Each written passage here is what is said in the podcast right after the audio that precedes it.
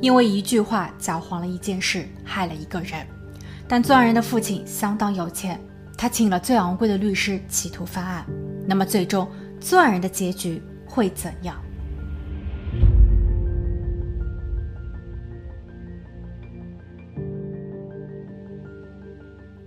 ？Hello，大家好，我是鬼灵异。今天的案件发生在肯塔基大学。一九九一年秋季，特伦特作为大一新生加入了该校。他擅长于球类运动，尤其是橄榄球。而之所以选择这一所大学，其中一个相当重要的原因，就是肯塔基大学是一所活跃于 NCAA 联赛的体育名校。该校培育出了 NBA 传奇教练帕特莱利，在橄榄球方面更是拥有一支永不言败并且最能获胜的球队——野猫队。特伦特在进入大学后，第一件事情就是报名加入野猫队。一开始，他只是一位候补队员，他的成绩并不出挑，也没有相关的从赛经验，这意味着他可能永远都无法上场。但特伦特没有放弃，三年以来，他花了超过别人一倍的时间用于训练，最终他成为了球队进攻线上的正式球员。对此，特伦特非常兴奋，与他同住的两位室友提出要为他举办一场庆祝派对。同时，因为在一周后是他的二十一岁生日，室友们也借此机会为他庆生。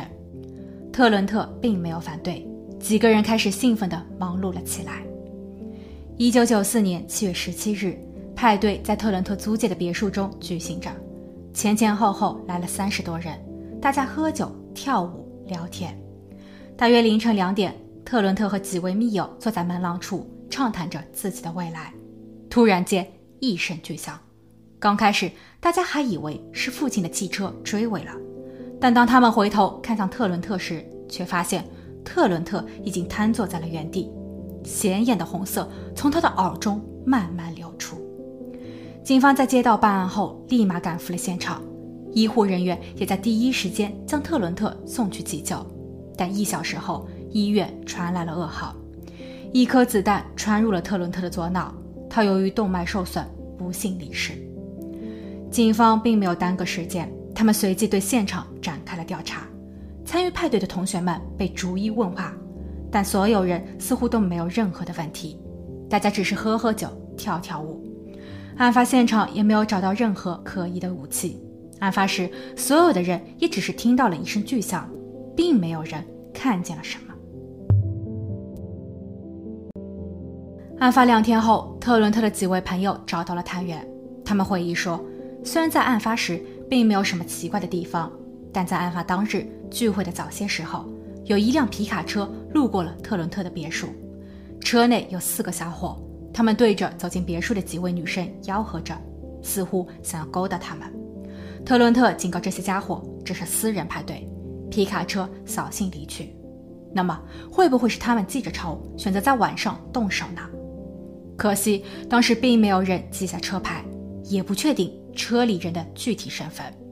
探员只能向媒体公布了这一细节，希望有知情人能够提供线索。与此同时，法医小组和弹道专家在对现场进行勘查后，根据特伦特遇害的地点计算和推算出了凶手可能的作案位置，他应该在数百码之外的地方。不久后，探员还真的在特伦特房屋的正对面。差不多一个街区的位置，发现了一些线索。那里有一棵大树，它生长在两栋废弃的房屋中间，树底的泥土在近期有被人为踩踏，树上的树枝也有些许的折损。而从这一个点，可以轻松观察到特伦特家的一举一动。经计算，发射的距离、力度和角度也正好与特伦特的伤势相吻合，所以这里被确定为了作案地。只是作案人似乎很谨慎，他并没有留下更多的线索，例如鞋印或 DNA。这显然是一起蓄谋已久的案子。探员开始调查特伦特的私人生活，包括他是否有参与违禁品交易，是否有赌博或其他违规行为。不过结果却是，特伦特异性恋球，两耳不闻窗外事的他不但没有仇人，还因为平日里为人和善。认识他的人基本上都成了他的朋友，即便探员已经追查到了特伦特的高中时期，也没有找到任何一个嫌疑人。而此时，那一辆曾经在案发地出现过的皮卡车也一直没有被查到，整个案件陷入僵局。一九九六年春天，案发两年后，探员接到了一位叫大卫·肯特的电话。大卫在电话中表示，自己一直在关注着这一起案件，若有可能，自己愿意进入警局内部，为侦破案件尽一份力。探员有些犹豫，这个大卫是作案人吗？在以往的案例中，不乏有作案人伪装身份，试探警方的调查进度。于是，探员询问是否可以到大卫家里坐坐，讲述一下关于案件的具体情况。大卫欣然接受。在大卫家时，探员有一些不安的发现：他家的一整面墙上盯着十几个一次性纸盘，每一个盘子中都有一些关于特伦特案件的具体记录，例如案发的具体时间。具体位置、特伦特的伤势以及他周围朋友们的反应，还有一些盘子上则是用数学公式计算出了从哪一个角度、多少距离进行操作才最为合理，并且让周边的人只闻其声不见其人。更是有一个盘子上写道：“我们曾经是双胞胎。”探员试问道：“案发当晚你在哪里？”大卫回复：“我在家睡觉。”这么一个不在场证明，更是加重了探员对他的怀疑。究竟是大卫对于这整一起案件研究的过于热情，还是说他或多或少也参与了其中呢？当探员回到警局调阅大卫的相关记录时，他发现大卫在过去的两年间不止一次致电警局询问这起案件的进展。最为可疑的是，大卫的名下有一把猎枪。他所匹配的子弹与案发现场所发现的口径一致，而这一个口径大小并不寻常。两天后，探员获得了搜查令，他们拿走了大卫家中的武器，送往犯罪实验室做弹道测试，但实验结果并不匹配。实质上，大卫只是特伦特的铁粉，对于这整起案件特别痴迷而已。时间一晃就是三年，一位当地的律师汤姆·布洛克致电警局。他给出了一个名字谢恩，他并没有透露更多的信息，只是要求探员一定要去追查这个男子。谢恩出生在一个家境显赫的家族，其父亲杰里是肯塔基州出了名的富商，甚至很多政府机构的办公楼都是从杰里这租借的。谢恩从小就被娇生惯养着，只要他想要的，就没有得不到的。一九九一年，特伦特入学当年，谢恩同样作为新生进入了肯塔基大学就读。他认识特伦特，但与他不同的是，谢恩并没有什么体育特长，对于运动他也不感兴趣。让他唯一心动的是大学中的 S.A.E 兄弟会，因为加入兄弟会后可以扩展人脉，在日后的学习和工作中，S.A.E 就像是一个品牌标签，自带光环。当然，谢恩还想借此机会来向他的父亲证明，他自己也可以拥有上层的朋友圈和社交地位，他的未来不会比父亲差。据调查，谢恩在当年凭借着他父亲的权势背景，曾经进入过 S.A.E 预录名单中，但后来他被除名了。一位叫马特的 S.A.E 会员透露，那一年谢恩申请加入了兄弟会，他其实已经获得了批准。只要走完必须的宣誓流程，他就可以成为正式的会员了。当时谢恩非常高兴，但就在宣誓仪式前的某个晚上，马特和谢恩去了特伦特家玩。在与特伦特聊天时，谢恩突然指着墙上的日历说：“我认识日历上的封面女孩，这个女孩跟我睡过。”但谢恩此时并不知道，他所指的女孩这是 S.A.E 兄弟会会长的现任女友。而该会长与特伦特是密友，所以当会长获悉了这条信息后，亲自将谢恩的名字从预录名单中删除了。这对于谢恩来说是巨大的打击。他不仅在校园内抬不起头，更是自卑地认为所有人都在嘲笑他是一个无用之人，永远只能活在父亲所搭建的舒适圈内。无形中，西恩心中的压力越来越大。特别是当看到马特成为新生中第一批加入 S.A.E 会员，他更是变得焦虑易怒，甚至在某一天，西恩撞见了马特，他们差一点动了手。那时正巧路过的特伦特上前阻止，然后他澄清了事实：特伦特承认是他告诉了会长，西恩与他就此不相往来。探员在听后对谢恩产生了怀疑。当他再一次核对所有参加派对的人员名单时，他发现参加的同学主要分为了两派：一派是学校明星球队的队员，另一派是 S.A.E 兄弟会成员以及他们的女伴。可以说，这一群人都是学校中的热点与佼佼者。他们聚会于此为特伦特庆祝，这是否会进一步刺激到谢恩呢？那么问题来了，如果作案人是谢恩，要如何才能获得确凿的证据呢？探员拨打了之前举报谢恩的律师电话，律师似乎有些迟疑。过了很长的时间，他给出了另一个名字——艾梅·劳埃德。艾梅是谢恩的前女友，两个人在大学认识。谢恩曾向艾梅承认自己是作案人，他还向艾梅展示了作案工具。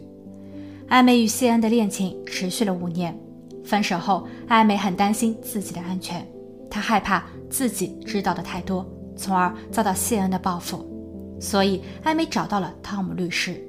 律师提议说出真相，保护自己。二零零零年七月。特伦特事发的六年后，艾美同意与警方合作。她在探员的指导下，给谢恩发送了一份邮件。她告诉谢恩自己会到肯塔基州参加一个培训。谢恩主动提出想见上一面，艾梅则欲擒故纵。她先是拒绝，数日后她又答应了请求，从而降低了谢恩的防备心理。他们最终约在了机场附近的某家餐馆就餐。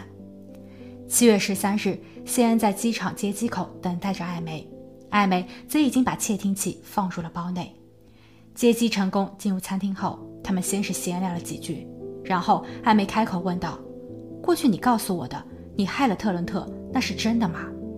谢恩的回答很谨慎，他反问道：“你会陷害我做告密者吗？”艾梅听后有些紧张，但她还是十分镇定地转移了话题。以此让谢恩放松警惕。最后，当艾梅把话题又绕回到了特伦特案件时，谢恩表示他很后悔，很害怕。次日，探员请谢恩到警局报道，谢恩没有失约，他承认自己与艾梅见过面，但否认自己就是作案人。探员则在他的家中搜出了可疑工具。当二十七岁的谢恩被捕后，他的保释金额被定在了一百万美元。他的父亲杰里立马交钱，不但将儿子保释了出来，还花了重金聘请了肯塔基州开价最昂贵的律师事务所为他的儿子做辩护。二零零二年三月，庭审环节中，检方举证，经过弹道专家的鉴定和确认，嫌疑人谢恩家中的武器就是最后的作案工具，而且谢恩的前女友艾梅也交代得很清楚，谢恩事先踩点，在案发前。他把工具装入行李袋，骑着自行车来到了那棵树边。之后，他瞄准目标，伺机行动。这些都是谢恩在当年亲口告诉他女友的。